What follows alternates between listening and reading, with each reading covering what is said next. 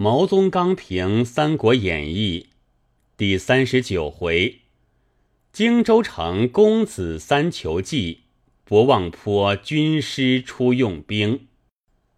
文有余波在后者，前有玄德三顾草庐一段奇文，后便有刘琦三求诸葛一段小文是也。文有坐波在前者。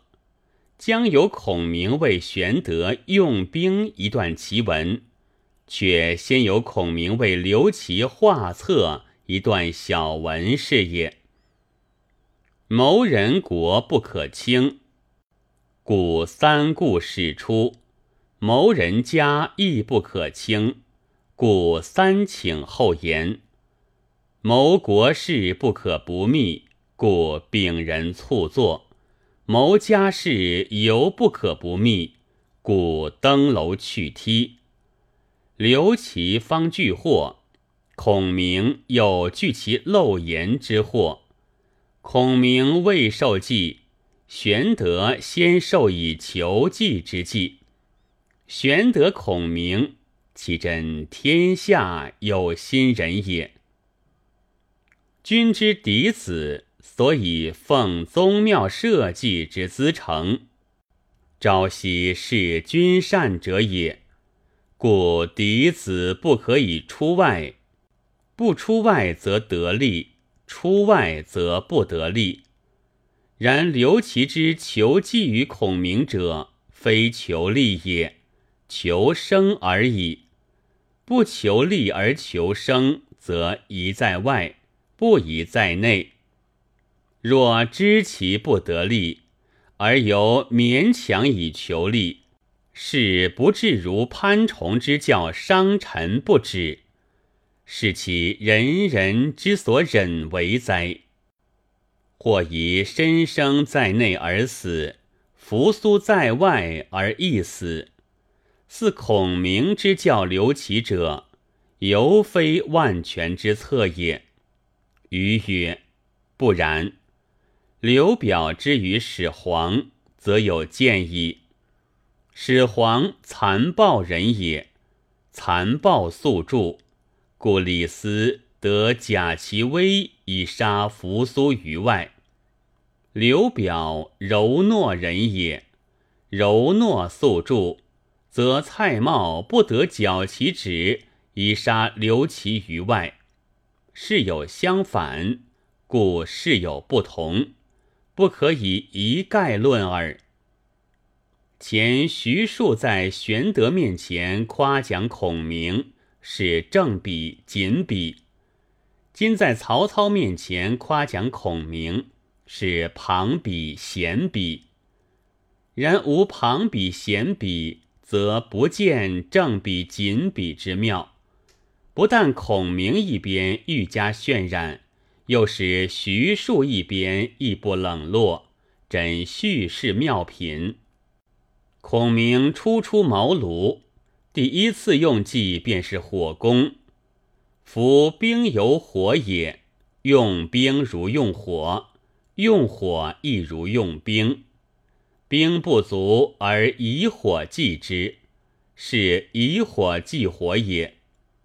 乃玄德之言曰。我得孔明，如鱼得水，亦得亦曰：何不使水去？然则以孔明而用火，是由以水济火矣。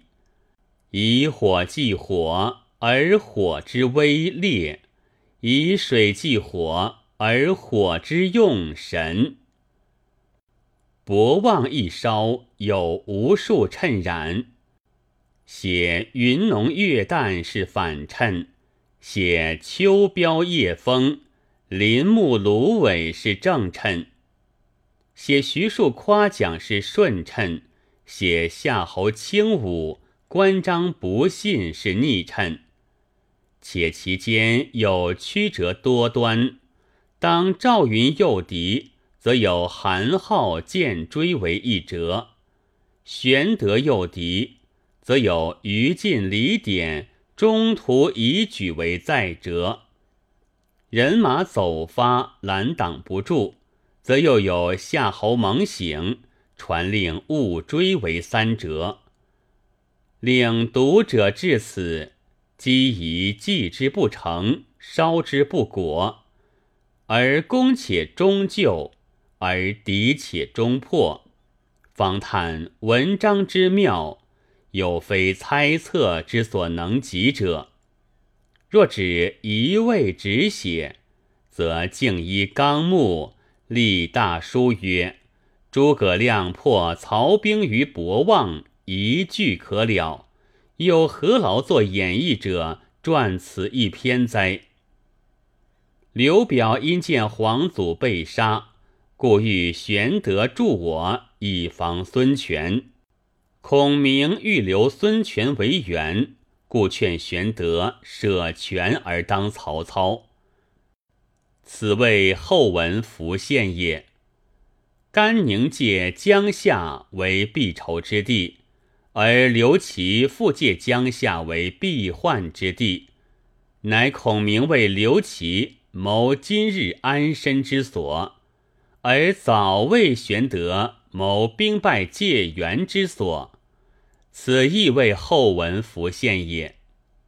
不但此也，晋之代魏尚隔数十卷，而司马氏之家事早详叙于曹操未及博望之先。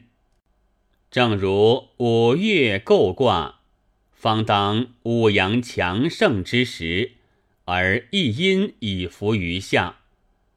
若必前人去。然后有后人，前世必，然后有后世，不读古今无此不相贯之事，亦岂有此不相贯之文乎？